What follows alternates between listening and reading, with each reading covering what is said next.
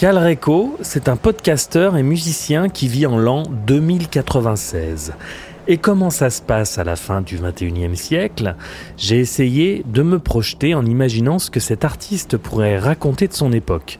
J'écris un podcast du futur que vous pourrez entendre dans la partie fiction de ces enregistrements audio.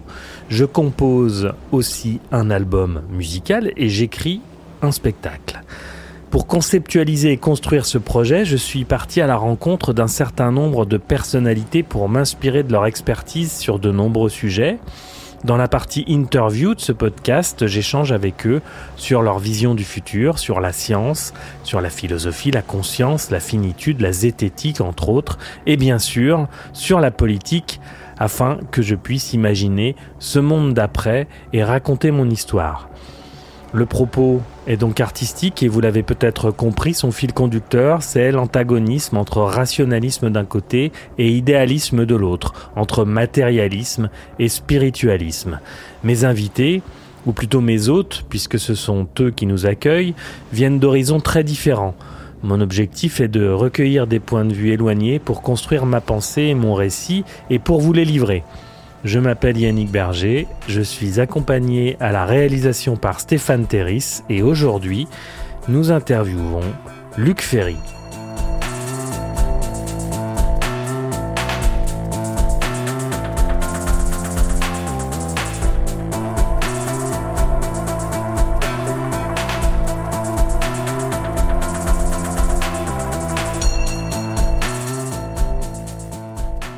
Luc Ferry est docteur en sciences politiques, agrégé de philosophie. C'est aussi un homme politique, ministre de la jeunesse, de l'éducation nationale et de la recherche de 2002 à 2004.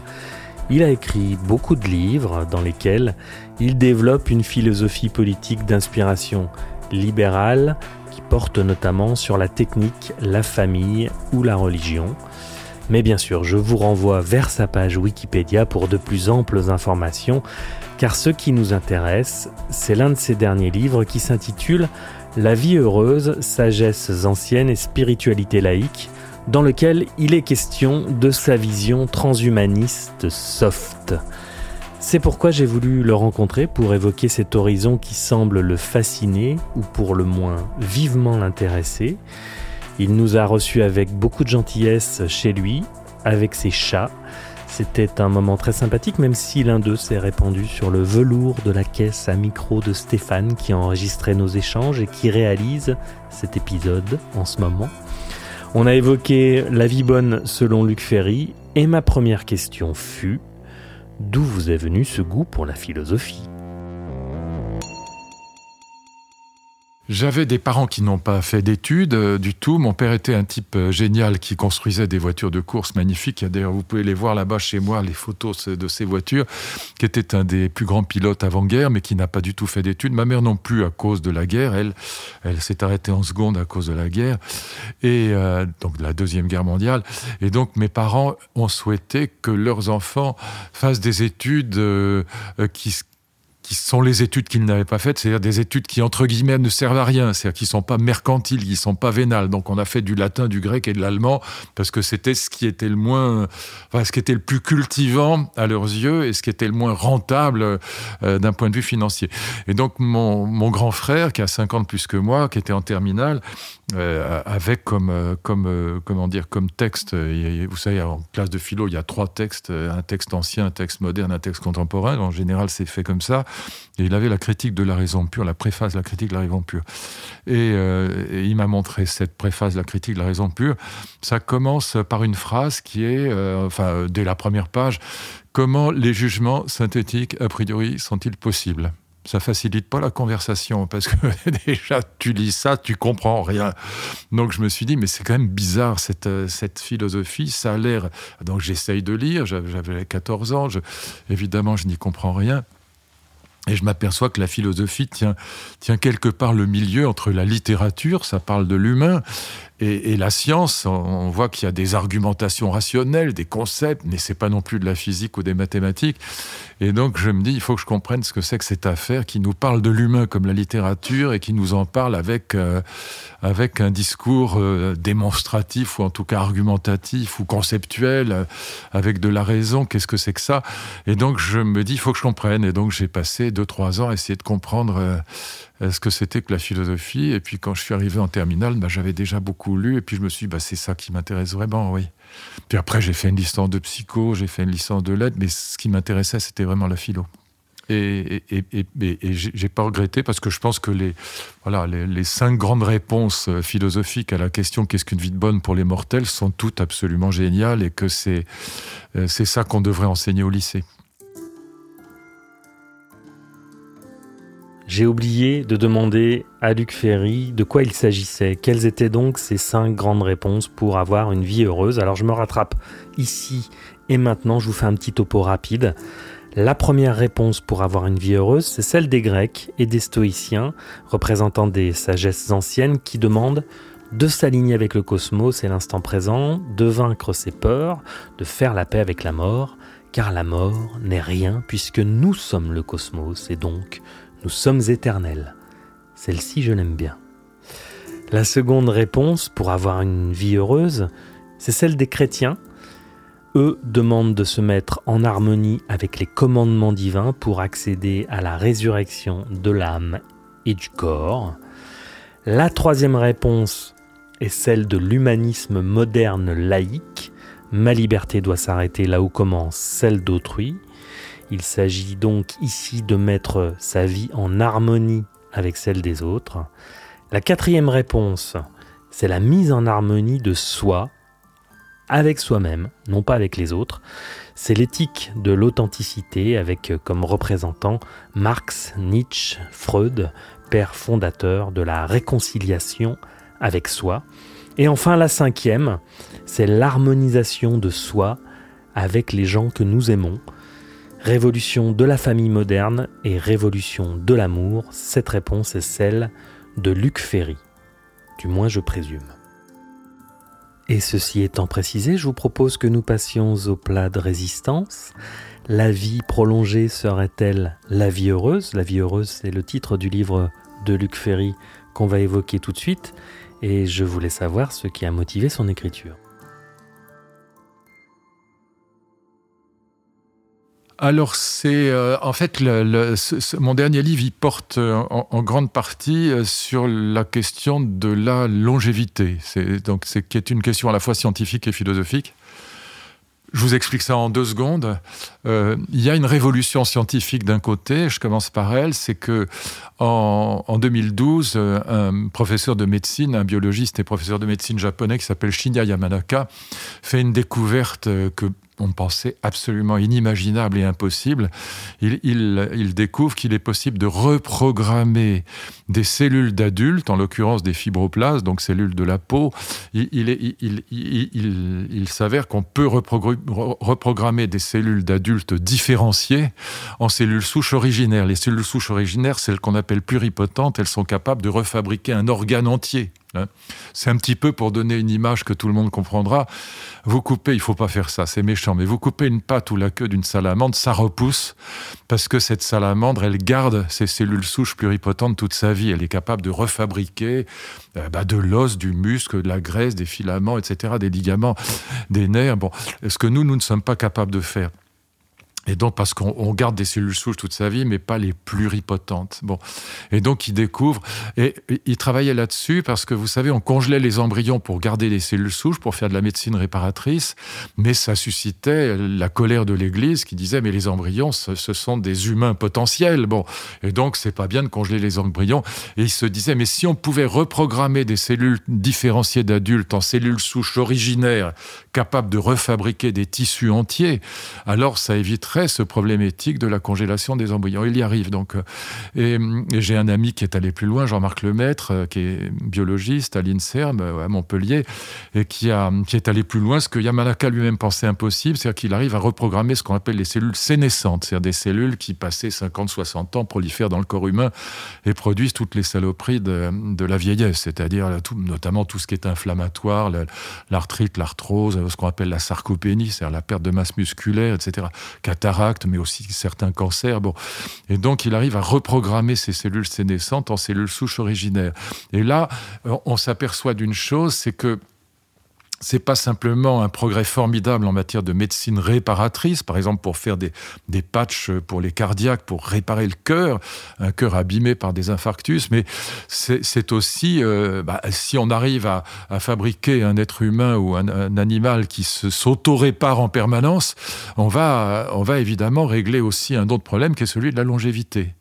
Et l'idée est la suivante, parce que quand on dit augmenter la longévité, euh, c'est très, très intéressant. Chaque fois que je fais une conférence là-dessus, les gens disent Oh, mais c'est horrible, c'est affreux, parce qu'ils s'imaginent qu'on va augmenter la vieillesse. Mais c'est le contraire. Il s'agit d'augmenter la jeunesse, c'est-à-dire de retarder le vieillissement. Hein, mon slogan à moi, euh, si, si je puis le formuler d'une phrase, c'est l'âge sans la vieillesse. Parce que l'âge, c'est génial, l'âge. Moi, je sais un milliard de fois plus de choses aujourd'hui que quand j'avais 25 ans. Bon, et je, suis beaucoup moins bête, pardon, enfin, en tout cas, c'est mon illusion, si c'est une illusion. Je suis beaucoup moins bête au volant d'une voiture. Je suis beaucoup moins bête, euh, beaucoup plus patient avec mes filles. Je sais mille fois plus de choses en sciences et en philosophie. J'ai fait trois ans de biologie sérieusement pour comprendre tout ça aussi. Bon, mais en revanche, euh, j'ai des rhumatismes et voilà. Bon, euh, au fond, l'expérience, mais sans les rhumatismes et sans les, neurones qui commencent à foutre le camp parce que tu cherches le nom de la personne que tu connais, que tu n'arrives pas à le retrouver et que c'est pas un progrès. Voilà, les gens disent bien vieillir. J'ai, euh, j'ai un de mes amis qui vient d'écrire un, article. Je vais pas citer son nom, il est pas là. La vieillesse n'est pas un naufrage, mais c'est pas vrai, c'est faux, c'est un mensonge. C'est qu'une question de temps. Euh, allez, allez, visiter un EHPAD et vous verrez que c'est pas pas pas là que vous avez envie de passer vos vacances parce que le fait de prendre des rhumatismes et d'avoir les, neurones qui ne se, se, connectent plus ou mal et que vous devenez gâteux, que vous commencez à délirer, ça n'est qu'une question de temps. Il faut être honnête, il faut dire la vérité. On dit bien vieillir, mais quand on a 75 ans, 80 ans, on est jeune encore aujourd'hui. Même à 90 ans, on peut encore être en pleine, forme. Mais après, il n'y a rien à faire. Ça se dégrade physiquement, ça se dégrade intellectuellement. Vous pensez beaucoup moins vite. Et puis, quelquefois, ça, ça se barre complètement euh, en quenouille. Voilà. Et donc, euh, pour dire les choses élégamment. Et dans ce cas-là, vous perdez la tête, vous vous mettez à délirer. Et, je vois pas en quoi c'est un progrès. Donc, oui, l'âge formidable mais, euh, mais, mais la vieillesse, non. Il y a un poème de Victor Hugo que je cite dans tous mes livres, et je vais vous le citer en, trois, en trois secondes. Bose endormi, vous savez, ça raconte l'histoire de Bose, qui est un personnage de la Bible qui épouse une Moabite qui est très jeune, alors que lui est très vieux. Bose était bon maître et fidèle parent, il était généreux quoiqu'il fût économe. Les femmes regardaient Bose plus qu'un jeune homme, car le jeune homme est beau, mais le vieillard est grand. Le vieillard qui revient vers la source première entre aux jours éternels et sort des jours changeants. Et si l'on voit de la flamme aux yeux des jeunes gens, dans l'œil du vieillard, on voit de la lumière. Eh bien, euh, c'est exactement ce que je pense. Et je trouve ce poème merveilleux parce que c'est l'âge mais sans le gâtisme, sans la sénilité. Voilà. Et donc, il faut être honnête. Il y a un moment ou un autre, oui, où euh, éviter le naufrage, c'est mourir avant. Mais c'est pas. Mais si vous euh, continuez à vivre jusqu'au naufrage, euh, vous ne l'éviterez pas. Et donc cette idée d'une révolution de la longévité me passionne parce que à la fois sur le plan scientifique, ce qu'on est en train de vivre est absolument passionnant intellectuellement, mais sur le plan philosophique, vous avez deux attitudes. Et puis, pardon, je parlais trop longtemps, mais du point de vue des sagesses anciennes, la longévité n'a aucun intérêt. Si vous lisez les stoïciens, Cicéron, euh, de Cicéron, de la vieillesse, il commence, c'est incroyable. Première phrase de son dialogue, ou quasiment la première phrase, la première page en tout cas. Est-ce qu'une vie de 800 ans est supérieure à une vie de 80 ans? Non, dit-il. Parce que l'essentiel n'est pas de vivre longtemps, c'est de vivre bien. En harmonie avec la nature. Et moi, je dis non, non, je dis Cicéron déconne. Euh, la vérité, c'est qu'on n'aime pas de la même manière à 5 ans, à 10 ans, à 30 ans, à 80 ans et à 120 ans si on y arrive. Et donc, euh, et on pense pas de la même manière, on n'a pas les mêmes relations humaines non plus, et on n'a pas les mêmes connaissances non plus. Et donc, non, euh, si on fait quelque chose d'intelligent et d'utile pour les autres de sa vie, vivre longtemps, ça a du sens.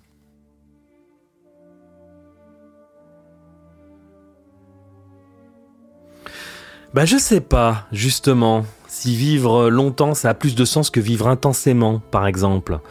Et puis quand vous passez votre vie dans la pauvreté ou dans la dépression, je suis pas certain que vous ayez envie de vivre euh, très très longtemps. Et d'aucuns diraient que vivre c'est apprendre à apprivoiser la mort, parce qu'il y a la mort, et elle est inéluctable. Oui, exactement. Mais réfléchissez à ça. Je vous donne un exemple, c'est juste pour qu'on réfléchisse. Mettons, euh, euh, je dis ça, c'est fictif, évidemment, hein, on est bien d'accord. Le, médecin vous annonce un très mauvais cancer. Voilà, il vous dit, vous avez un, cancer du pancréas. Bon, c'est vraiment un des plus mauvais. Bon, euh, bah écoutez, voilà. si, si, ou vous avez un, mauvais mélanome. Bon, si, si, je vous soigne, vous avez 10 ans de plus, 20 ans de plus, peut-être même davantage. Parce qu'aujourd'hui, sur certains cancers, on ne parle plus de rémission, mais de guérison. Voilà. Mais vous mourrez quand même. Bon, est-ce que vous prenez, est-ce que vous prenez pas? Ben vous prenez. Ça vous empêchera pas de mourir, mais les 30 ans qu'on vous donnera de plus, vous pouvez en faire quelque chose. Vous pouvez en faire quelque chose pourquoi? Vous pouvez en faire quelque chose pour vous parce que vous aimez la vie, en tout cas moi je l'aime, et donc euh, ça vaut le coup de vivre 30 ans de plus parce qu'on aime la vie. Moi j'ai des enfants, j'ai envie d'avoir des petits-enfants, de les voir grandir, de continuer à les voir, donc euh, le plus longtemps me va bien, mais aussi parce que je vais apprendre des choses que je vais pouvoir partager avec les autres et transmettre avec les autres. Et donc, c'est pas uniquement pour moi. Et donc, euh, c'est aussi pour partager, pour transmettre ce que j'aurais pu euh, acquérir. Et, même si c'est, même si je transmets pas à l'humanité, parce que je suis pas euh, célébrissime, je suis pas pasteur, je suis pas Einstein, bon, mais si je transmets simplement à mes proches, à ma famille, c'est déjà ça. Et donc, augmenter la longévité pour soi, mais aussi pour les autres, ça a du sens voyez Et donc là, il y a un vrai débat. Pour Cicéron, euh, Cicéron, non, la longévité n'a pas de sens parce que euh, pour Cicéron, comme pour les stoïciens, comme pour tous les anciens, la vie bonne, c'est la vie en harmonie avec l'harmonie cosmique. Donc vivre bien, c'est vivre comme un enfant quand on est un enfant, comme un adulte quand on est un adulte, comme un vieillard quand on est un vieillard qui accepte la mort. Mais moi, je suis dans une philosophie de la perfectibilité infinie, éducation tout au long de la vie. Il n'y a aucune raison pour que ça s'arrête. Et de ce point de vue-là, la vieillesse, c'est un mur il n'y a aucune raison pour qu'on euh, me dise, bah, sous prétexte que ton cerveau est bouffé, que tes neurones commencent à déconner, bah, tu pourras plus apprendre, tu pourras plus lire Kant, tu pourras plus lire, euh, euh, faire, suivre un cours de physique parce que ce sera trop compliqué pour ton cerveau. Mais ça m'intéresse pas. Quel, est l'avantage d'avoir un cerveau qui, qui, commence à entrer en décrépitude, d'avoir des genoux qui ne vous portent plus, de plus pouvoir courir, plus pouvoir sauter? Mais ça ne sert à rien. C'est un mur voyez, donc euh, là, vous avez vraiment deux, deux sagesses. Alors évidemment, je caricature un peu. Enfin, c'est pas une caricature, mais je vais vite à l'essentiel. Mais du point de vue d'une sagesse ancienne qui vise l'harmonie avec la nature, la sagesse consiste à accepter les âges de la vie. Mais du point de vue de la perfectibilité, de la liberté, de l'historicité des modernes, Pic de la Mirandole, Rousseau, Kant jusqu'à Husserl, et je suis là-dedans, évidemment. Non, l'éducation tout au long de la vie, ça a du sens, et c'est pas parce qu'on a 80 ans qu'on n'a pas le droit de suivre un cours de physique ou de mathématiques.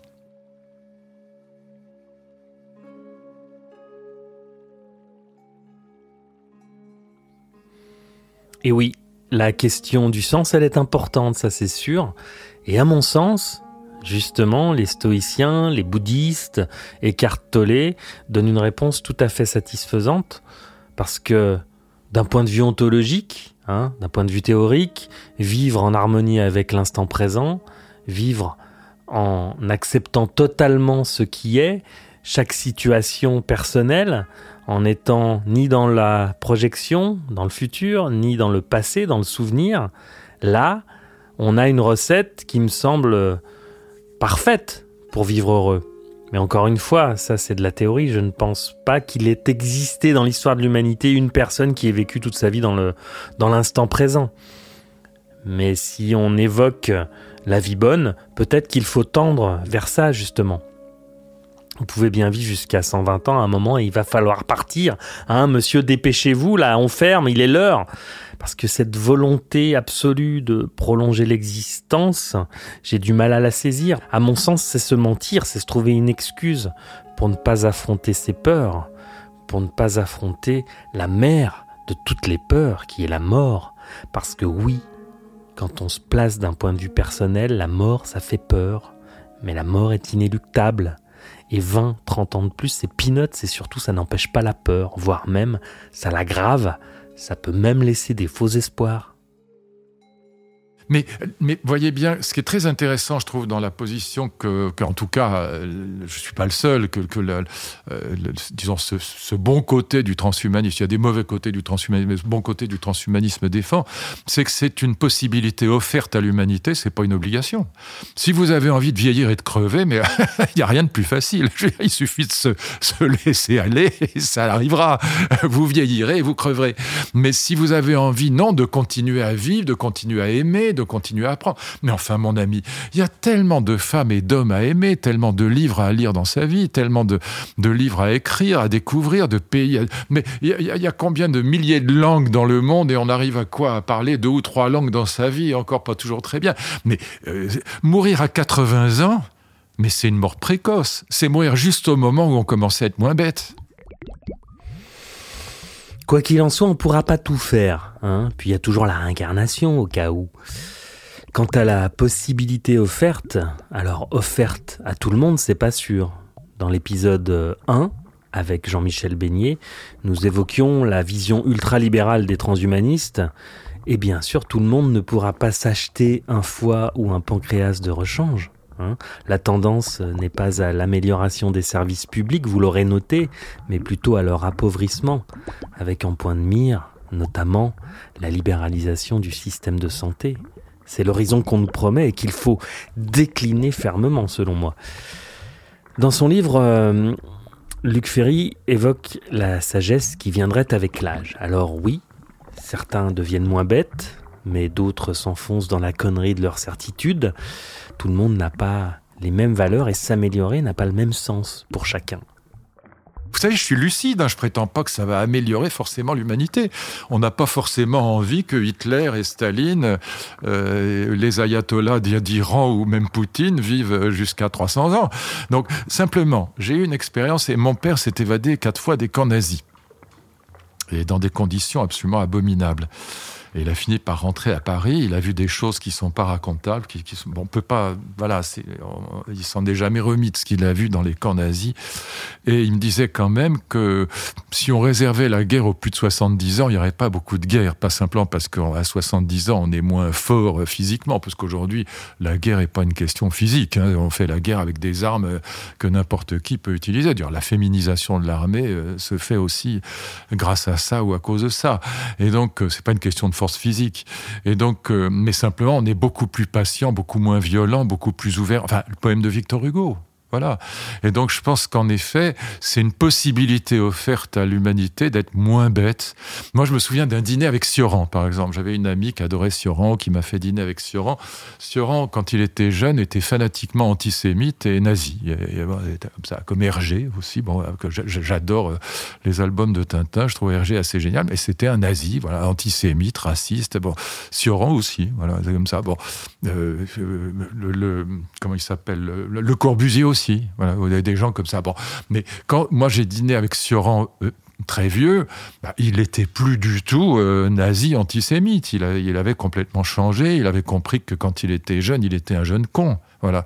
Euh, mon ami Danny Cohn-Bendit, il a écrit un, livre que j'ai là derrière moi, il y a déjà quelques années, où il dit, bah voilà, quand on criait dans la rue élection piège à con, bah on était des petits cons. Voilà. Et, je dirais plus élection piège à con aujourd'hui, je suis devenu un démocrate. Voilà. Donc je me dis que malgré tout, voilà, euh, ce poème de Victor Hugo dit vrai, c'est-à-dire qu'il y a une possibilité offerte et que si on n'est pas un salaud ou un imbécile, et moi je suis assez, je suis vraiment fondamentalement démocrate, quoi. Je pense qu'il y a une possibilité offerte que quand même beaucoup de gens pourraient saisir euh, euh, si ils vivent plus longtemps. Tout est question de point de vue. Cela est assez subjectif. D'où je suis, je serais plutôt enclin à penser que Daniel Cohn-Bendit est devenu ce qu'il combattait, De là à dire qu'il ne s'est pas amélioré, il n'y a qu'un pas. Je n'ai pas du tout la même vision du monde que Luc Ferry, et ça s'explique d'un point de vue sociologique parce que mon expérience de vie m'a amené à considérer que notre société est conditionnée par des rapports de classe et que forcément vous avez des raisonnements qui divergent selon les intérêts que vous avez à défendre. Je connais la bourgeoisie, je n'en suis pas issu, mais je l'ai beaucoup côtoyée et je la côtoie encore. Mes vieux amis sont des bourgeois et sur de nombreux points, ils souscriraient à la pensée de Luc Ferry. Ça ne m'empêche pas de les aimer, parce qu'il y a d'autres endroits où notre humanité nous relie, mais ce que je veux dire, c'est que souvent nos intérêts inconscients façonnent notre vision du monde, et tout l'enjeu est de les conscientiser pour actualiser notre manifeste intérieur. C'est peut-être euh, ce que dirait Spinoza. Et puis, euh, il y a ce qui nous construit chaque jour, qui conditionne notre appréciation du monde. Moi, euh, par exemple, j'ai mal au dos depuis la naissance de ma fille et je considère que ça m'a rendu plus sage, que les afflictions du corps nous permettent parfois de devenir paradoxalement plus sereins. Vivre est une maladie. La matière et nos corps nous révèlent à nous-mêmes. Mais bien sûr, mais toutes les épreuves peuvent, peuvent nous aider, toutes. Toutes, mais c'est pas une question de longévité. Ça n'a rien à voir avec la longévité, mais toute, toute épreuve peut nous aider. Euh, euh, un, politique a dit une fois, il n'y a pas d'échec dans la vie. Ça n'existe pas, les échecs. Soit il y a des succès, soit il y a des leçons. On apprend. Soit on a réussi, soit on apprend, mais l'échec n'existe pas. Et donc, le, euh, voilà. Maintenant, je vous donne un autre argument, parce que vous venez de parler de votre fille. Voilà. Alors pour soi, la longévité, on peut hésiter. Euh, on peut, il y a, y a, comme on dit en Suisse, il y a des fatigués de la vie. Moi, j'avais euh, eu l'occasion de travailler avec le ministre des Affaires sociales suisse sur Exit et Dignitas, donc c'est sur la question du suicide assisté. Bon, il y a des fatigués de la vie. Mais imaginez maintenant que votre fille est une maladie euh, gravissime. Qu'est-ce que vous faites? Mais vous êtes prêt à tout pour qu'elle continue à vivre? Voilà. Et là, la longévité, vous êtes pour la longévité, quoi qu'il arrive. Et donc, euh, c'est aussi pour les autres, pour ceux qu'on aime, qu'on n'a pas, que, que, la mort est quand même une, euh, une, saloperie. Voilà. Et la vieillesse, je suis désolé, la vieille, l'âge apporte énormément. La vieillesse n'apporte rien. Voilà, je suis désolé de dire ça, mais c'est la vérité. Et les, gens n'aiment pas entendre ça. Je, vois plein de trucs dans les magazines de psychologie positive, le bien vieillir, etc. Mais je suis désolé c'est de la daube, c'est pas vrai. L'âge, oui, la vieillesse, non. Ce combat est perdu d'avance. La peur panique de la mort stimule l'orgueil des matérialistes et les conduit à cette hubris. On peut bien me dire que vivre plus longtemps nous permettrait de faire plus de choses, nous rendrait meilleurs. Nous vivons déjà deux fois plus longtemps qu'il y a deux siècles. Sommes-nous meilleurs? Sommes-nous plus heureux? Vouloir la longévité, pourquoi pas? Mais c'est reculer pour mieux sauter, la mort fait partie de la vie, et la seule réponse, c'est l'acceptation. Sincèrement, avant de vouloir reconfigurer les corps, ne vaut-il pas mieux façonner nos esprits et les entraîner à la sagesse? C'est normalement l'objet de la philosophie. Évidemment, les humains, pour l'heure, n'ont pas cette ambition, et c'est bien le problème, mais J'imagine qu'un sage, libéré de l'ego, malgré la perte d'un être cher, peut trouver la sérénité et même retrouver la joie. Je crois que ça n'existe pas. Je pense que les gens se racontent des blagues. Et que quand ils sont extrêmement malheureux, ils s'inventent des, des, stratégies philosophico-religieuses de consolation. Euh, Frédéric Lenoir cite dans son livre sur l'histoire euh, du bonheur le cas d'une philosophe qui est morte assassinée à Auschwitz à 29 ans, est-il Soum? Et Atil Soum dit Je ne crains plus rien, j'ai déjà vécu mille morts, je sais tout ce qui peut arriver, je sais, voilà. Elle et elle va être assassinée à Auschwitz. Mais je pense que, euh, que cette jeune femme, pour qui j'ai une immense admiration, parce que c'était une philosophe extrême, aussi un écrivain très, très talentueuse, euh, je, je, je, pense qu'elle se racontait ce qu'on qu'on essaye de se raconter quand on est au milieu de l'horreur, mais qu'il faut pas le croire. À Auschwitz, à part le chef du camp, personne ne peut être heureux à Auschwitz, c'est pas vrai. C'est faux, c'est un mensonge. Mais c'est un mensonge que je pardonne parce que euh, je, n'ai aucun jugement à porter sur ce qu'elle a vécu. Qui suis-je pour juger ce qu'elle a dit? Simplement, je dis que je n'y crois pas un millième de seconde. C'est pas, on n'est pas heureux à Auschwitz. Voilà. Et donc, euh, l'idée qu'on peut être heureux dans un monde malheureux, à part un salaud, personne ne peut être heureux dans un monde malheureux. Personne ne peut être heureux dans une chambre de torture en Syrie. Il y a un texte de Plutarque que je cite d'ailleurs dans ce livre, euh, ou plus tard que dit euh, est-ce que euh, on doit préférer être couché sur un lit de rose, de pétales de rose, plutôt que sur un chevalet de torture? Non, dit-il, sur un chevalet de torture, on est aussi bien que sur un lit de rose quand on est un, quand on est un sage. Euh, bon, bah, je dis plus tard que déconne, c'est tout. Voilà, je suis désolé, il a beau être plus tard qui dit une connerie. Voilà. Et donc c'est pas vrai. Je préfère le lit de rose au chevalet de torture. Pourquoi je vous dis ça un peu brutalement? Parce que le bon sens en philosophie ne doit pas être systématiquement écarté. Je peux faire un cours sur Hegel, sur Heidegger, sur Nietzsche, je l'ai fait. 100 fois à rue d'Ulm, à l'ENS, à mes agrégatifs. J'ai fait mes études en Allemagne, je peux vous garantir, je peux vous faire un, cours sur la théorie du schématisme chez Kant, euh, qui, est euh, dans lequel un béotien ne comprendra strictement rien parce que ce sera intégralement technique. Mais je n'évacue pas le bon sens pour autant. Le mélange des deux est ce qui fait le cœur du cœur de la vraie philosophie à mes yeux. N'abandonnons jamais ni euh, la vraie technicité philosophique dont on a absolument besoin. Si je vous parle de la théorie du schématisme, j'ai besoin d'une certaine technicité. Mais ce n'est pas une raison pour abandonner le bon sens. Mon petit chat arrive au milieu de la table. Il est adorable, mais je vais te mettre ailleurs. Luc Ferry évoquait tout à l'heure Frédéric Lenoir et il se trouve que juste avant cette interview, j'ai lu le bouquin de Frédéric Lenoir justement qui s'intitule Le miracle Spinoza. Et comme j'ai cru comprendre que le déterminisme spinoziste était pour Luc Ferré une sorte de répulsif philosophique, je lui ai demandé de développer sur le sujet. Alors, je, voulez que je vous explique pourquoi? Alors, euh, évidemment, Spinoza est un, génie, c'est un immense penseur, etc. C'est le, plus mauvais philosophe de toute l'histoire de la philosophie. C'est un grand délirant. Pourquoi? Je vous explique pourquoi. Je dis pas ça au hasard. C'est pas pour être brutal ou pour dire des. C'est juste pour qu'on se réveille quand je parle euh, de ça. Et donc, euh, si vous voulez comprendre Spinoza, le meilleur moyen de le comprendre, et je vais vous donner une clé qui est vraiment, euh, euh, comment dire, ça explique l'ensemble de la philosophie de Spinoza. Imaginez que vous regardiez un DVD, un film, un très bon film policier que vous n'avez jamais vu. Donc vous êtes, vous mettez le film dans votre lecteur de DVD et vous regardez le film. Vous ne savez pas ce qui va se passer. Vous êtes dans ce que Spinoza appelle l'illusion des possibles. Est-ce que le, policier va l'emporter sur les méchants? Est-ce que la fille va tomber amoureuse? Est-ce qu'il va tomber de l'avion? Enfin, n'importe quoi. Je dis n'importe quoi, mais vous ne savez pas, vous êtes dans l'illusion des possibles, vous ne savez pas ce qui va se passer. Maintenant, imaginez, et c'est ce que Spinoza appelle le point de vue de Dieu ou le point de vue du sage, que vous vous placez du point de vue de la fin du DVD. Eh bien, si vous vous placez du point de vue de la fin du DVD, il n'y a pas de possible, tout est déterminé, il y a zéro liberté.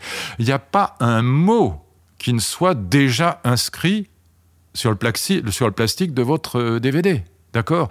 Donc, le point de vue de Spinoza, c'est l'idée que pour être vraiment sage, il faut se mettre du point de vue de Dieu qui connaît la fin de l'histoire ce que je trouve à proprement parler un immense délire. C'est délirant. Personne, aucun humain ne peut se mettre du point de vue de Dieu et de toute façon, je ne crois pas au, à l'existence même du point de vue de Dieu. Je pense qu'on a cette idée de Dieu, évidemment. On a l'idée d'un être omniscient, bien sûr, mais c'est une idée comme dit Kant, c'est pas une réalité. Et donc, euh, évidemment, pourquoi Spinoza nous dit ça? Mettez-vous du point de vue de Dieu, c'est-à-dire le sage se met du point de vue de Dieu, c'est ce qu'il appelle l'amour intellectuel de Dieu. Et du point de vue de Dieu, on comprend que la liberté n'existe pas. Quel est l'avantage de ne pas croire à la liberté humaine, à cette liberté de choix des possibles? Ben, C'est que du coup, si vous y réfléchissez à ça, c'est très profond. Toutes les passions tristes disparaissent, puisque l'indignation, la colère, l'espérance sont directement liées au fait que vous ignorez la fin du CD. Donc vous vous mettez en colère, vous dites oh mais c'est immonde ce qu'il a fait. Ou vous espérez ah j'espère qu'il va gagner quand même. Bon, mais si vous êtes du point de vue de la fin du CD, l'ignorance, l'espérance, euh, euh, la crainte, la colère disparaissant, le sage est celui qui ne croyant pas à la liberté humaine et à l'illusion des possibles peut se débarrasser des passions tristes. C'est ça qu'ils appellent la sagesse. C'est ce que j'appelle le délire, c'est la folie. Et donc je pense que c'est une définition, mais c'est même Spinoza, c'est au fond celui qui nous permet de définir très exactement ce que c'est qu'un grand psychotique. C'est la folie absolue. Et si on appelle ça la sagesse, je dis qu'on nage en plein délire. Voilà. Parce que ce, imaginer qu'un humain puisse se passer du point de vue de Dieu, qui est en plus un point de vue qui n'existe pas, pour supprimer l'espérance, pour supprimer la crainte, pour supprimer l'angoisse, pour supprimer euh, la colère, pour supprimer l'indignation.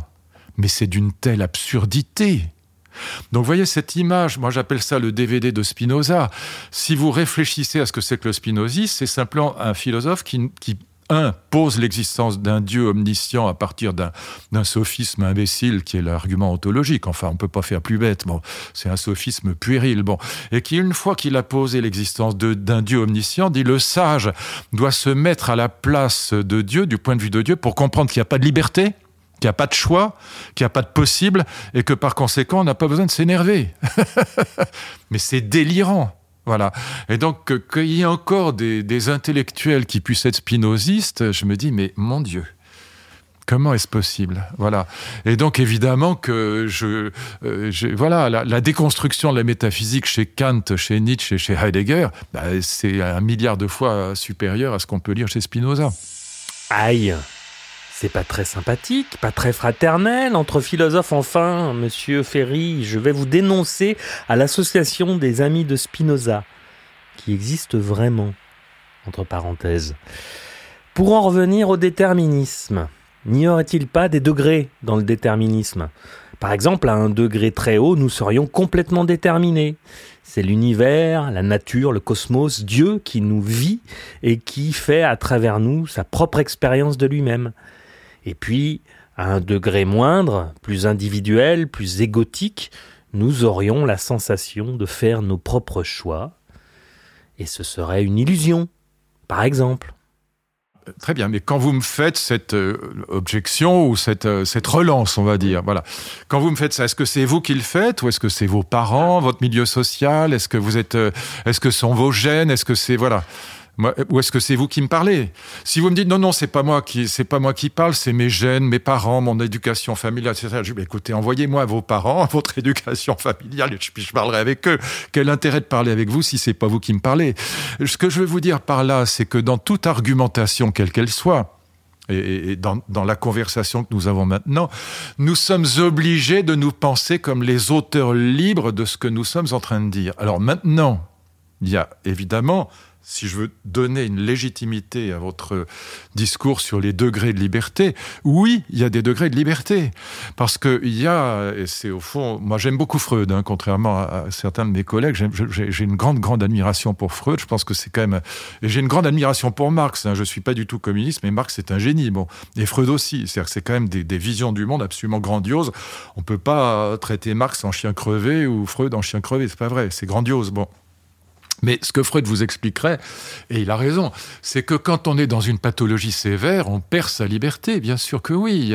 Il y a, des quand, vous êtes euh, psychotique et, que vous êtes gravement malade, euh, vous n'êtes plus euh, le maître de vous-même. Vous n'êtes plus l'auteur de ce que vous dites. Moi, j'avais quand j'étais petit, il y avait une bonne à la maison. on était à la campagne, il y avait encore une bonne à la maison, et elle croyait qu'il y avait des Mickey dans l'évier. Elle, s'appelait Augustine, je me souviens encore d'elle. Elle, était, c'était une petite vieille qui était mimi comme tout. Bon, on était gentil avec elle. Mais elle parlait constamment avec les miquettes qui sont dans l'évier. Et il y a un moment, moi j'avais, je sais pas, 8 ans, et j'essaie de lui expliquer. Je lui disais, mais Augustine, vous savez, euh, les miquets, ça vit pas dans l'évier d'abord. Puis en plus, les miquets, ça n'existe pas. Donc, euh, mais même s'ils existaient, on peut pas vivre dans un évier, etc. Et du coup, qu'est-ce qu'elle en a déduit? Eh ben, elle en a, elle, en a déduit que j'étais complice des miquets. J'ai jamais réussi à la convaincre. Et là, évidemment, quand vous avez quelqu'un comme ça en face de vous, je ne peux pas dire qu'il est dans la liberté. Il a perdu sa liberté. Voilà. Mais si vous avez affaire à quelqu'un qui est un tant soit peu, entre guillemets, normal, alors après on pourra avoir une longue discussion sur ce que c'est que la normalité, mais qui prétend parler en son nom, c'est important ça, parler en son nom. Alors évidemment, il est obligé de se penser comme l'auteur de ses argumentations et de ses propos. J'aime assez cette formule. Il est obligé de se penser comme l'auteur de ses propos. Elle dit beaucoup de choses. Pourquoi serait-on obligé? Par qui serait-on obligé? Est-ce que nous ne nous sentirions pas obligés pour ne pas nous confronter à l'incommensurable? Mais c'est vrai qu'en un sens, nous sommes un peu obligés, car pour vivre dans la matière, nous avons besoin de repères. Ce que je me dis seulement, c'est qu'il ne faut pas être dupe. Parce que le Luc Ferry qui fait cette interview ne l'aurait pas faite de la même manière il y a 10, 15, 20 ans. Il y a bien une détermination de la personnalité au fil du temps et de l'expérience. Non, c'est l'histoire de la liberté. C'est pour ça justement que je suis pour la longévité, c'est l'histoire de la liberté. Ce qui est génial dans l'histoire de la liberté, c'est qu'elle nous change. Je disais tout à l'heure, on n'aime pas de la même manière à 10 ans et à 50 ans. L'histoire de la liberté nous change, elle, elle nous change parce que c'est une histoire, comme dit Rousseau, de la perfectibilité. On apprend mille choses, on élargit l'horizon. Moi, j'ai fait mes études en Allemagne. Bon, j'ai appris l'allemand, je parle allemand, je pourrais avoir cette conversation qu'on a maintenant en allemand. Qu'est-ce que ça m'a apporté d'apprendre l'allemand? Ça m'a élargi l'horizon. C'est ce que Kant appelait la pensée élargie. Et donc évidemment que, mais je l'ai fait librement. C'est des choses que j'ai apprises librement. J'ai lu les livres, j'ai lu tout Freud par exemple en allemand. Voilà, j'ai lu tout Kant, la totalité des œuvres de Kant et de Hegel en allemand par exemple. Bon, ben, ça m'a élargi l'horizon, ça m'a appris un milliard de choses. J'ai traduit pendant 30 ans pratiquement, j'ai traduit Kant, Hegel, Fichte, Schelling, Adorno, Horkheimer, Cassirer et tant d'autres. J'ai passé ma vie à traduire les philosophes allemands pendant, oui, 25-30 ans. Ça m'a appris mille choses, mais c'est l'histoire de la liberté. Et donc évidemment que ça me donne, c'est ce que Max Weber, pour qui j'ai grande admiration, le sociologue, disait que notre rapport aux valeurs change. Bien sûr, mais parce qu'on a appris des choses, parce qu'on n'a pas les mêmes grilles de lecture. Mais c'est pas du déterminisme, c'est l'histoire de la liberté. On va maintenant parler de querelle, de musique, de l'apollinien et du dionysiaque, de cette dualité qui est le fil conducteur de ce projet, ces deux façons d'appréhender le monde qui s'entrechoquent et se chamaillent et qui pourtant sont complémentaires.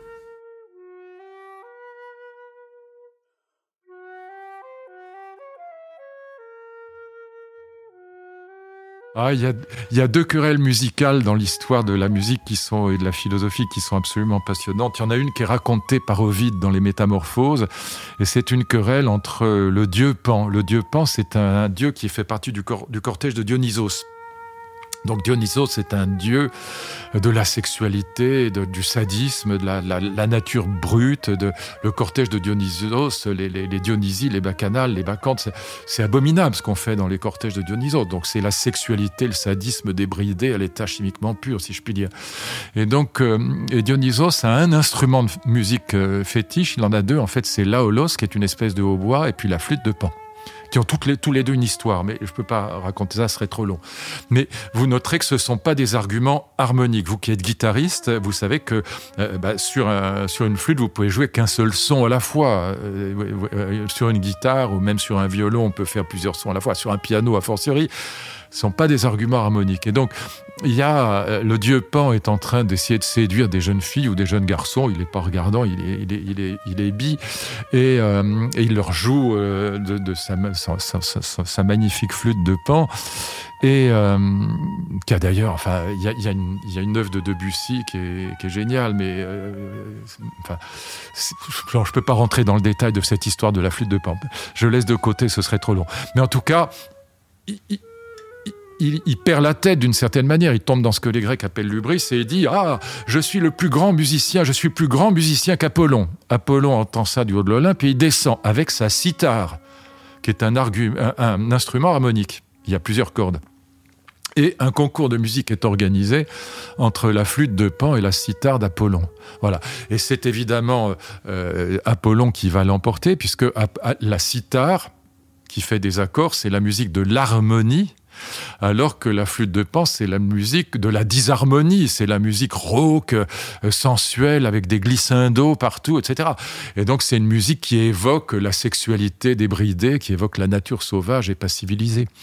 Voilà, et ça, ce, ce débat, on le retrouvera aujourd'hui presque avec euh, la musique sérielle d'un côté et la musique, euh, enfin disons la musique atonale et la musique tonale. C'est déjà ce débat-là. Et donc euh, Midas, qui est le, qui est, qui est le dans le jury, qui doit lui dit mais non, euh, euh, moi je trouve pas que, que Apollon ait gagné. Je trouve que la musique de parce que c'est son ami, la musique de Pan est plus belle que, enfin elle est plus prenante que celle de, Dionysos et que, celle d'Apollon, pardon. Et Apollon va le punir. Vous savez comment il punit Midas? Il l'affuble d'Oreidane il a péché par les oreilles puisqu'il n'entend pas bien, puisqu'il n'a pas trouvé que euh, Apollon était supérieur à, était supérieur à Pan. Et donc, euh, euh Dionysos, pardon, Apollon lui fait pousser des oreilles d'âne. Voilà. Et c'est. Ah, bon, je ne peux pas développer ça, mais c'est quelque chose d'extraordinaire parce que. La flûte de Pan, si quand même je vous en dis un tout petit mot, la flûte de Pan, elle est fabriquée par Pan qui court après Syrinx, Debussy a écrit une œuvre pour flûte solo qui s'appelle Syrinx. Syrinx est une nymphe, et pour échapper aux assauts de Pan, qui veut la violer tout simplement, Syrinx euh, demande à Zeus de lui éviter cette catastrophe absolue. Il la transforme en roseau. Et Pan cueille le roseau, le coupe en morceaux et fabrique la fameuse flûte de Pan, Zamphire, avec, euh, avec les restes, si je puis dire, de, de, cette nymphe euh, de Syrinx. Et donc, le, si vous écoutez l'air de Debussy, qui raconte mythe grec. Et vous avez une, deuxième, une deuxième, euh, euh, deuxième compétition musicale, si je puis dire, à la fois philosophique et musicale. On est en 1752 et c'est entre Rousseau et Rameau. Euh, Pergolèse vient faire jouer son opéra qui s'appelle La Servante Patronne à l'Opéra de Paris. À l'époque, on dit pas l'Opéra de Paris, ça s'appelle l'Académie Royale de Musique. Et c'est une musique italienne qui est très mélodique. Et Rameau déteste ça. Rameau défend, Rameau est cartésien, Rameau défend donc l'harmonie mathématique. L'harmonie de Rameau, c'est l'équivalent du jardin à la française. Le jardin géométrique, c'est Descartes. Et Rousseau euh, déteste euh, l'harmonie, déteste, euh, déteste n'aime pas Descartes. Rousseau défend la musique de Pascal, le cœur a ses raisons que la raison ne connaît pas, la musique mélodique. Et là, vous avez débat, un débat magnifique entre mélodie et harmonie, entre musique du cœur pascalienne, défendue par Rousseau, qui est un des premiers romantiques, et musique mathématique, jardin à la française, défendu par les cartésiens, par Rameau en l'occurrence. Et euh, il y a une centaine de personnes qui vont intervenir. Les frères Grimm, Diderot, le roi et la reine se mènent, la reine défend la musique du cœur, le roi la musique de, de la raison. et c'est une querelle entre donc harmonie et mélodie. Il y a trois paramètres dans la musique, il y a le rythme, la mélodie et l'harmonie. Et là, vous avez avec ces deux querelles vraiment euh, quelque chose qui, enfin, ces deux, euh, le mythe grec d'un côté raconté par Ovide et puis de l'autre, cette, querelle des bouffons. On l'appelle querelle des bouffons parce que c'est l'opéra bouffe, tout simplement. Bouffo, ça veut dire comique, c'est ce qu'on appelle l'opéra comique. Bon. Et ce, sont deux querelles qui, qui vont, euh, enfin, qui sont d'une actualité, qui sont absolument présentes aujourd'hui dans les débats sur la musique contemporaine.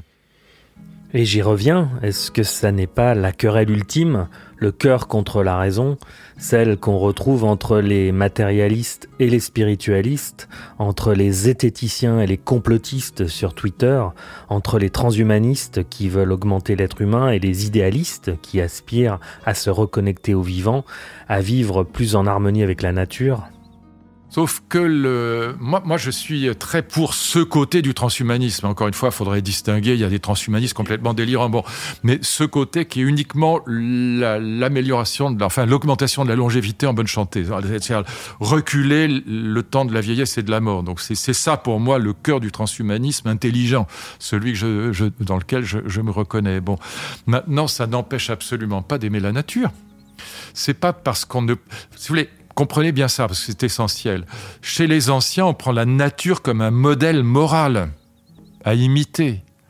Euh, non, la nature n'est pas un modèle moral à imiter. Il y a, a comment dire, il y a un proverbe, euh, un africain que j'aime beaucoup qui, permet de comprendre. C'est un c'est imagé. Mais pourquoi la nature n'est pas un, modèle moral? Euh, Il dit quand tu es poursuivi par le lion, il, est il est tout à fait inutile de courir plus vite que le lion, il suffit de courir plus vite que ton voisin. Ça, je, l'aime beaucoup parce qu'il est, il est très drôle. Bon, c'est un poème, c'est une blague darwinienne. Voilà, la nature, c'est ça.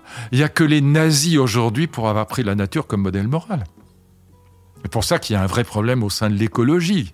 Moi, j'ai écrit un livre qui s'appelle Nouvel ordre écologique, dans lequel j'ai traduit les grandes législations nazies sur la protection de la nature la Naturschutzgesetz et puis la, euh, la, la Tierschutzgesetz, la loi sur la protection des animaux. Mais les nazis ont un héritage romantique qui fait qu'ils prennent la nature comme modèle. Mais la nature prise comme modèle, c'est Darwin, c'est l'élimination des, des, faibles, des vieux. Jamais on n'aurait inventé ni, euh, ni le système des retraites, ni la, ni la médecine moderne si on, considérait que le modèle darwinien doit être transposé sur le plan moral et politique voyez Donc moi, j'adore la nature quand elle est belle. Mais je suis désolé, euh, j'aime pas les moustiques et j'aime pas les virus et j'aime pas les, les microbes, voilà. Donc je suis pour les antibiotiques.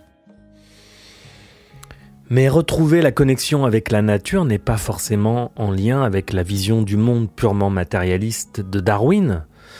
Les libéraux souvent voient l'homme comme un loup pour l'homme, le monde étant une jungle dans laquelle seuls les plus forts survivent, mais quand on a une conscience écologique, comme je le crois c'est mon cas, on pense qu'il y a des alternatives comme l'entraide, l'autre loi de la jungle, spéciale dédicace à Pablo Servigne.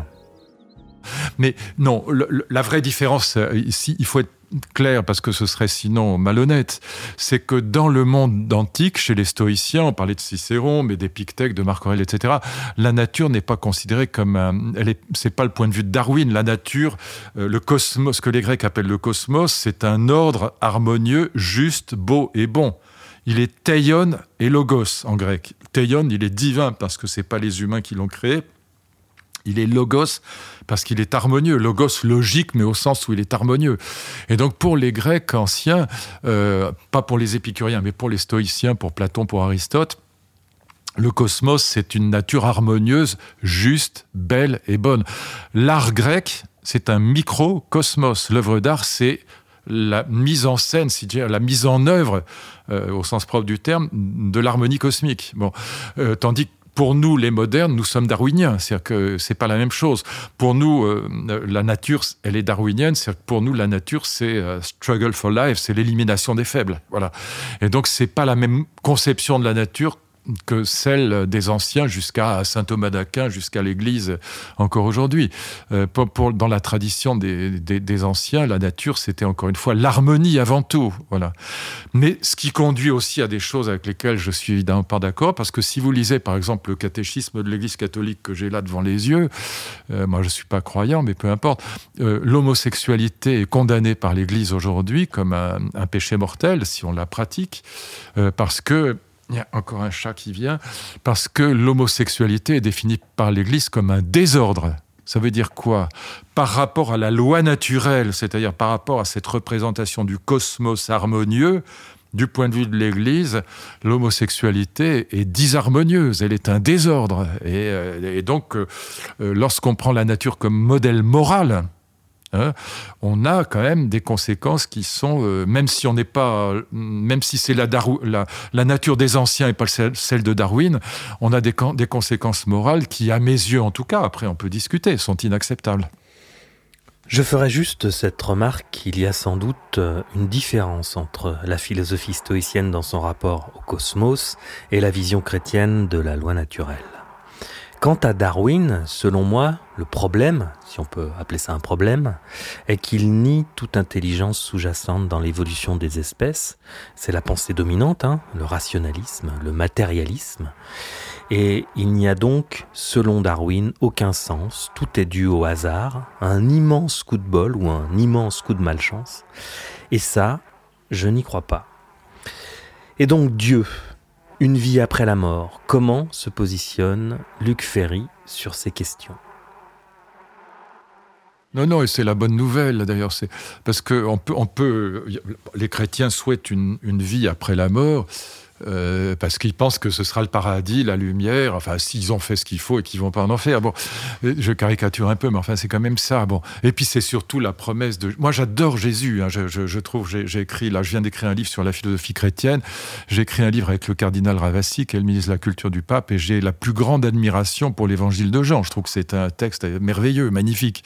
Et je trouve que Jésus est un homme euh, absolument euh, extraordinaire. Je donnerais tout ce que j'ai pour pouvoir passer cinq minutes avec lui. Mais je ne crois pas à la résurrection des corps. Je ne crois pas à, l'épisode de la résurrection de Lazare, bon, qui est quand même. Euh, vous savez ce que ça veut dire évangile en grec E, angelia, ça veut dire bonne nouvelle. Le mot évangile en grec veut dire la bonne. Et la bonne nouvelle, c'est la nouvelle de la résurrection des corps. Hein. Et donc, je n'y crois pas. C'est pour ça que je ne suis pas croyant. Je ne crois pas à la résurrection des corps. C'est-à-dire que je ne crois pas aux retrouvailles après la mort avec ceux que nous avons aimés. Mais j'aimerais. Euh, si, je pouvais y croire, je serais ravi. Il n'y a rien de plus beau comme promesse que de, euh, retrouver euh, mes filles, ma femme, mes amis ou les gens même que je pourrais aimer euh, après, après la mort. Je trouve, la promesse chrétienne absolument géniale, mais je n'y crois pas, évidemment. Donc Dieu est une idée extraordinairement puissante. Nous avons tous l'idée de Dieu, y compris les gens les plus athées qui soient. C'est-à-dire que nous avons l'idée d'un être parfait, euh, omniscient et euh, omnipotent et omnibon, si je puis dire, omni bienveillant, voilà. Mais c'est une idée, évidemment. C'est une idée. c'est ce qu'on appelle en mathématiques une asymptote. C'est-à-dire que c'est un idéal de l'être humain, euh, Dieu. On ne peut pas être un scientifique sans croire d'une certaine manière, au moins dans cette idée de Dieu, même si on ne croit pas en Dieu. Après. Parce que chaque fois que vous faites un progrès euh, scientifique, une découverte, vous vous approchez de cet idéal divin de l'omniscience. Voilà. Et c'est pour ça qu'un progrès fait plaisir. Au fond, il y a toujours une dimension théologique dans nos vies, même si on, même si on est complètement athée. Chaque fois que j'apprends quelque chose, je me rapproche du divin. Parce que je me rapproche de l'idée d'omniscience. Voilà. Et donc, euh, mais ça ne veut pas dire que pour autant que je crois à la résurrection des corps. Malheureusement, j'aimerais bien y croire. Encore une fois, je serais heureux de retrouver les gens que j'ai aimés. La mort est quand même, euh, c'est quand même ce qu'il y a de plus embêtant dans la vie. Et donc l'idée qu'on va être très sage, qu'on va accepter la mort. Bon, bah non, non, c'est pas vrai. Dès qu'on aime, on peut pas accepter. Dès qu'on aime quelqu'un, on peut pas accepter sa mort.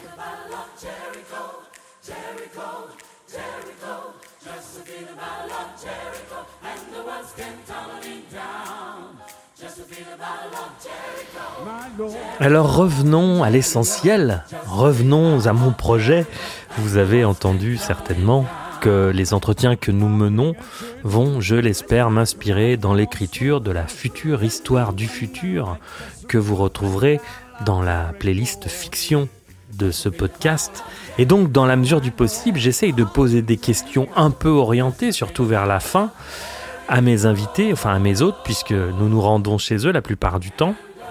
Et donc, quel serait le modèle d'une société plus juste et plus résiliente pour vous, monsieur Ferry?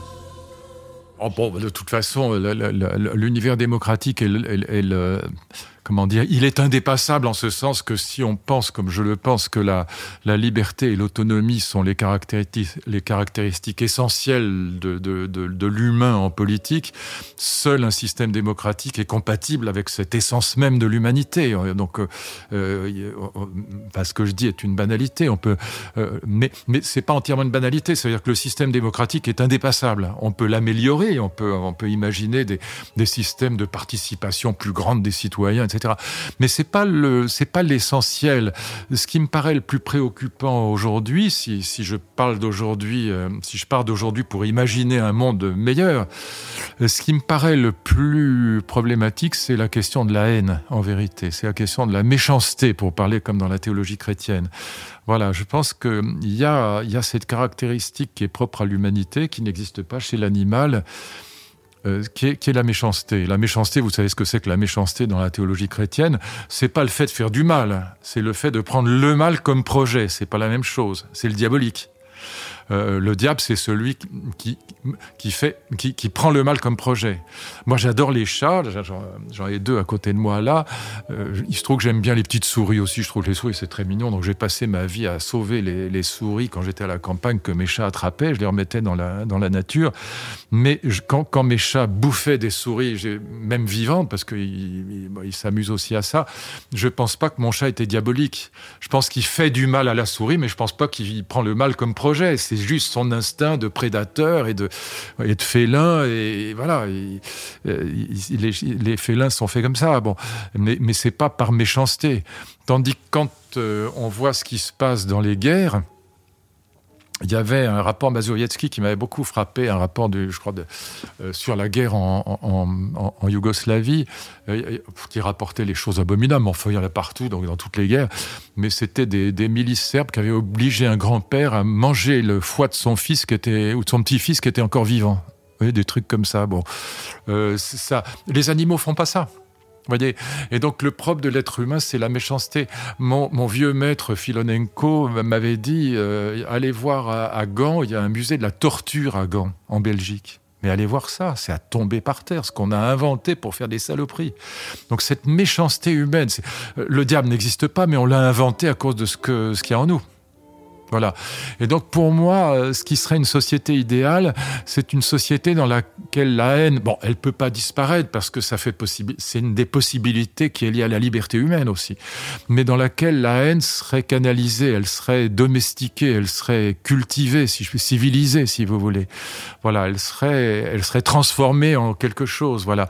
Et pour, pour vous donner un, exemple peut-être d'aujourd'hui, euh, ce qui me gêne dans les réseaux sociaux, c'est que les réseaux sociaux auraient pu être un espace de, ce que les Allemands appelaient, l'Aufklärung, les Lumières, un espace de Fundlichkeit, pour parler comme en allemand, un espace public de discussion argumentée, même, un peu violente, d'accord, on peut, s'engueuler. Bon, le dimanche soir, avec mon ami Danny Cohn-Bendit, quelquefois, on s'envoie pas que des fleurs, bon, mais, c'est articulé. Bon, et, en vérité, c'est devenu un, dire un désespoir, un déversoir de haine la petite Mila qui a reçu 70 000 menaces de mort et de viol, mais c'est pas possible ça. Voilà. Et donc je veux dire que, que, ces réseaux sociaux qui auraient pu être quelque chose de magnifique, soient devenus un déversement d'horreur, de, bêtises, de fake news, de complotisme, mais surtout de haine et d'appel au meurtre. Voilà, je me dis que ça, ça, ça devrait, c'est sur ça qu'on devrait réfléchir pour une, imaginer une société idéale, c'est une société dans laquelle ça aurait disparu, non pas parce qu'on l'aurait interdit, mais parce qu'on l'aurait civilisé. Voyez? Ça, c'est juste un exemple, évidemment, mais c'est un exemple qui, qui, je trouve, vaudrait pour tout le reste de cette organisation sociale, évidemment démocratique, mais ça, c'est le minimum. Civiliser la haine. D'où vient la haine? Les animaux en sont-ils dépourvus? Ma réponse, à moi, spontanée comme ça, enfin écrite, mais spontanée, serait que les animaux n'ont pas développé leur mental, qu'ils n'ont pas d'ego, qu'ils ne se sentent pas jugés ni blessés par leurs congénères ou par tout autre être qui émettrait un avis sur leurs actes L'être humain est émotif, il succombe vite à la haine par émotivité parce qu'individuellement il croit que son point de vue est important et il prend tous les raisonnements qui ne sont pas en harmonie avec sa pensée comme une attaque personnelle. C'est pourquoi, pour empêcher la haine, selon moi, il faut travailler. Travailler sur soi, conscientiser ses pensées compulsives et les regarder avec recul et sérénité. Ça s'appelle le connais-toi toi-même et c'est un effort quotidien, un travail de toute une vie, voire de plusieurs. J'ai compris il y a peu de temps l'insignifiance de nos points de vue. J'ai fait un joli petit voyage sous LSD, vous le dites pas, hein et j'ai vu la matrice. J'ai vu l'infinie insignifiance de nos existences individuelles dans le cosmos, et j'ai vu aussi que ce qui avait de la valeur, c'est l'amour qu'on partage avec les autres, comme une énergie sacrée. Alors oui, c'était, ça n'était qu'un trip sous LSD, mais j'ai aussi compris l'importance de l'art, notamment l'importance de la voix chantée pour les humains que nous sommes. J'ai compris l'influence des psychotropes sur un certain nombre d'œuvres musicales, de films de peinture. J'ai compris que Matrix, par exemple, a dû être écrit sous acide. Bref, je pense qu'on évoquera cela dans un prochain épisode. J'ai donc demandé à Luc Ferry quelle place cela avait dans sa vie. L'art, hein, pas le LSD.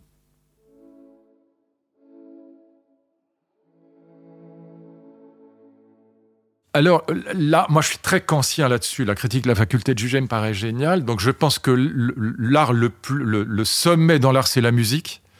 Parce que c'est l'art pur, si je puis dire. C'est l'art dans lequel il n'y a ni image ni mot. Et donc ce qui est génial dans la musique, c'est que ça fait sens. C'est comme un langage. Il y, a, de la musique triste, de la douce, il vous fait danser. Il y, a, mille choses qu'on entend dans la musique. C'est comme une histoire qu'on raconte à un enfant. Si vous écoutez, par exemple, le sixième prélude de Chopin, que je trouve à peu près ce qu'il y a de plus beau de tout euh, dans toute l'histoire de la musique, euh, c'est exactement comme si on vous racontait quelque chose. Bon. Et en même temps, il n'y a ni mots ni images. Donc c'est le moment où le pur sensible se fait intelligible. C'est ce que Chelby avait compris, le, grand chef d'orchestre. Il disait, il y a analogon rationis. C'est comme si c'était l'analogue d'un discours rationnel, mais il y a zéro, il y a ni concept ni image. C'est ça la musique. C'est génial de, ce point de vue-là. Ça vous parle sans parler, si je puis dire. Et c'est pour ça que je préfère la musique instrumentale à la musique lyrique. J'aime pas qu'il y ait des mots dedans. Ça me fatigue d'entendre quelqu'un qui parle dans un opéra parce que euh, je, suis désolé, je dis ça, il faut pas le prendre mal, mais je trouve que ça gâche la musique. Ce qui fait que je préfère les préludes par exemple, des, opéras de Wagner, et, dès que ça se met à chanter, j'arrête parce que ou alors je préfère la voix toute seule, mais sans mots. Voilà, la vraie musique, c'est sans mots. Musique sans parole, disait Mendelssohn. Hein. Et donc, euh, voilà. Maintenant.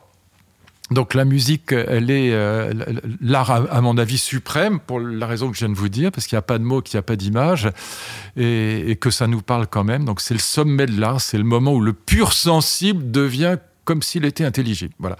Et puis, quelle est la place euh, de l'art? Euh, Pour moi, évidemment, c'est vital. J'ai joué du violoncelle, j'ai joué de la guitare classique, pas, pas assez bien à mon goût parce que j'ai commencé trop tard, mais enfin, peu importe, j'ai gagné ma vie avec la guitare classique. Donc, c'est vraiment quelque chose qui a été très, très important dans ma vie. Mon père était un très bon violoncelliste. sa sœur, ma tante, était l'assistante d'Alfred Cortot à l'école normale de musique. Donc, je suis vraiment tombé dedans quand j'étais petit. Et euh, voilà, souvent je me dis, bah voilà, quelles sont les trois œuvres que j'emporterai sur l'île déserte? L'art de la fugue, probablement, prélude chorale et fugue de Franck à coup sûr, et le sixième, euh, le sixième prélude de Chopin à coup sûr, mais j'en aurais beaucoup d'autres. Euh, je voudrais emporter tout Brahms aussi, enfin bref, le, concerto en sol de Ravel, voilà. Et donc je, je peux, je peux pas vivre sans, et en même temps, impossible pour moi de travailler, enfin d'écrire euh, s'il y a de la musique. C'est impossible parce que pour moi, la, musique, c'est pas la musac. C'est pas c'est pas un bruit de fond.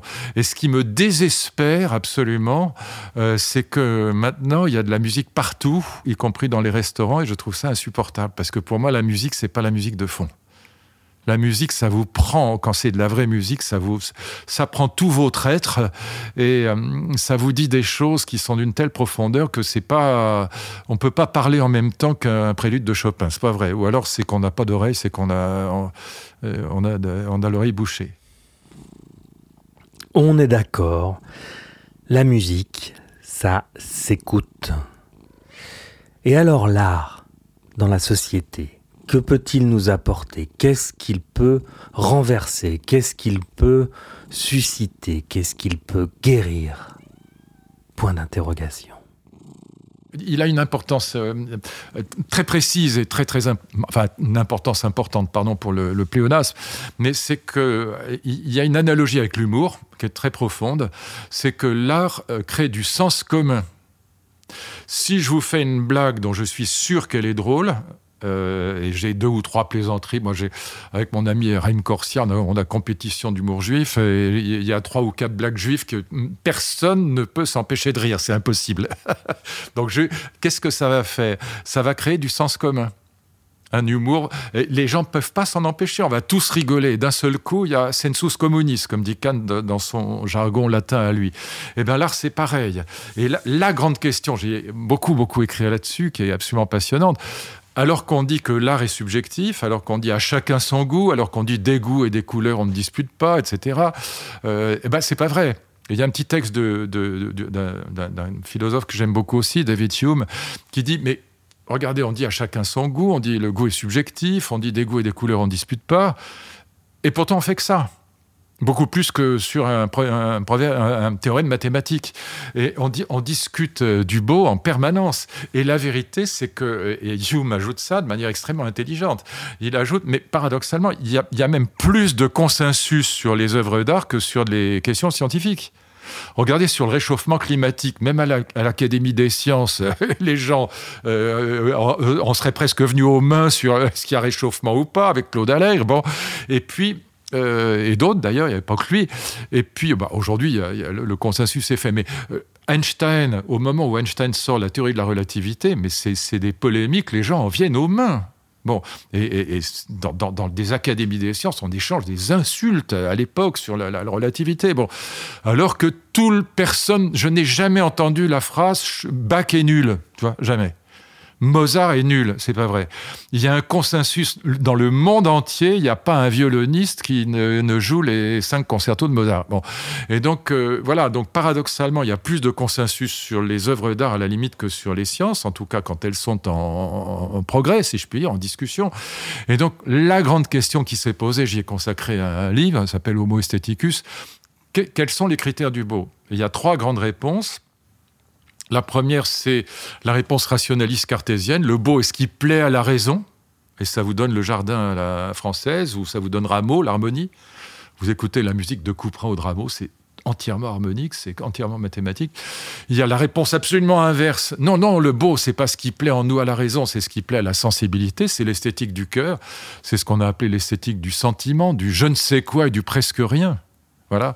Et puis vous avez la grande esthétique romantique qui part de Kant avec euh, l'idée que ce que j'évoquais tout à l'heure pour la musique, que la vraie beauté, c'est quand le sensible devient de lui-même intelligible, mais sans concept. Le beau est ce qui plaît universellement sans concept, dit Kant. Et là, c'est l'essence même de la musique. Je développe pas ça davantage, mais en tout cas, ce débat est absolument passionnant. Le beau dans la société, c'est ce qui crée du sens commun beaucoup plus que la science, beaucoup plus que la politique. Voilà. Et d'une certaine manière, l'humour, quand il est vraiment très très grand, euh, il, peut aussi créer ce sens commun, mais de manière évidemment moins profonde et fugitive. Les histoires drôles, c'est drôle, mais c'est quand même un, c'est quand même un genre mineur. Voilà. Tandis que le clavecin bien tempéré ou, les préludes de Bach ou le concerto en sol de Ravel, prélude chorale et fugue de Franck, pour moi, c'est, c'est impossible de faire mieux. C'est voilà, c'est on peut les écouter mille fois et on est toujours bouleversé.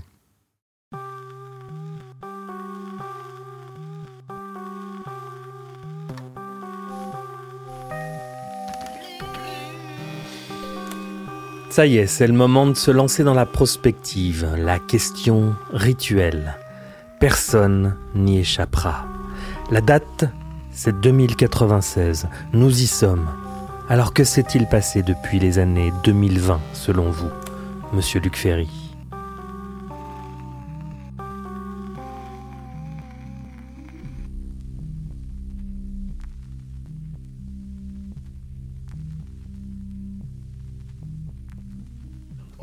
Les écologistes vous diraient l'humanité a disparu. et moi, je pense, étant optimiste de nature, qu'on aura rebondi. Et je pense que, on, bah, évidemment, j'en sais rien, on rigole là, on plaisante. Mais je pense qu'on ira vers euh, cette société euh, dans laquelle euh, la haine sera canalisée. Puis, je vais dire une chose qui sera, enfin, il faut la comprendre. C'est pas, c'est pas pour être désagréable. Bon, bah, je, je comprends très bien que les gens soient passionnés par le football. Bon. Euh, c'est des, centaines de millions dans le monde.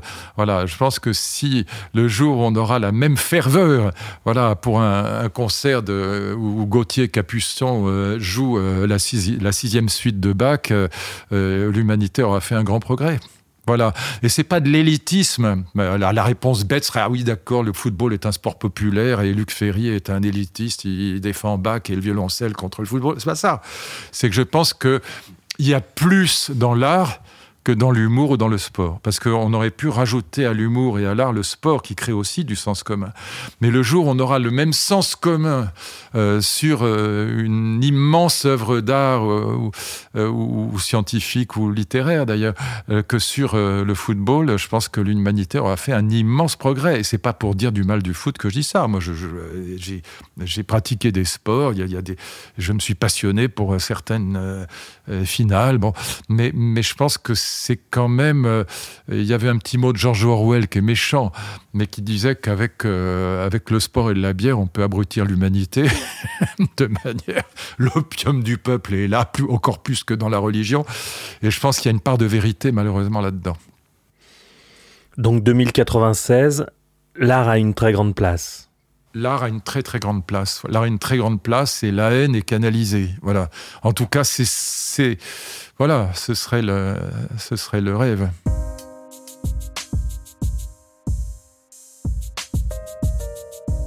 On partage donc la même espérance, l'art partout et pour tous. Je remercie Luc Ferry d'avoir accepté cet entretien. Ce qui me restera de cet échange, c'est le transhumanisme soft qu'il appelle de ses voeux. Et même soft, j'ai le sentiment que cette perspective est une fuite en avant. Cette vision pourrait être satisfaisante, voire excitante si nous étions sages, mais science sans conscience est ruine de l'âme et jusqu'à preuve du contraire, vivre tue. Et c'est bien comme ça. J'espère que vous avez passé un chouette moment avec nous. À la prise de son, au mixage et à la réalisation, c'était le brillant Stéphane Terris. Applaudissements s'il vous plaît. Nous avons choisi de ne pas monétiser Calreco sur les plateformes, la publicité ça n'aurait pas de sens. Nos seules sources de revenus sont donc vos dons. Si vous avez aimé et que vous voulez faire un pas de plus avec nous, rejoignez-nous sur Patreon pour du contenu supplémentaire et inédit. Le lien est dans la description. Vous pouvez nous soutenir aussi via PayPal et bien sûr ce qui nous aide beaucoup ce sont vos partages, vos commentaires et vos likes sur YouTube, TikTok et Insta où vous pouvez nous rejoindre. Merci à nos partenaires, le Conseil du Léman, la Maison d'ailleurs, la ville d'Yverdon-les-Bains, la société Audiovisite sans qui nous n'aurions pu démarrer ce projet. On se retrouve donc bientôt dans l'épisode 5. D'ici là, respire, prends le temps et surtout, N'oublie jamais que tu vas mourir.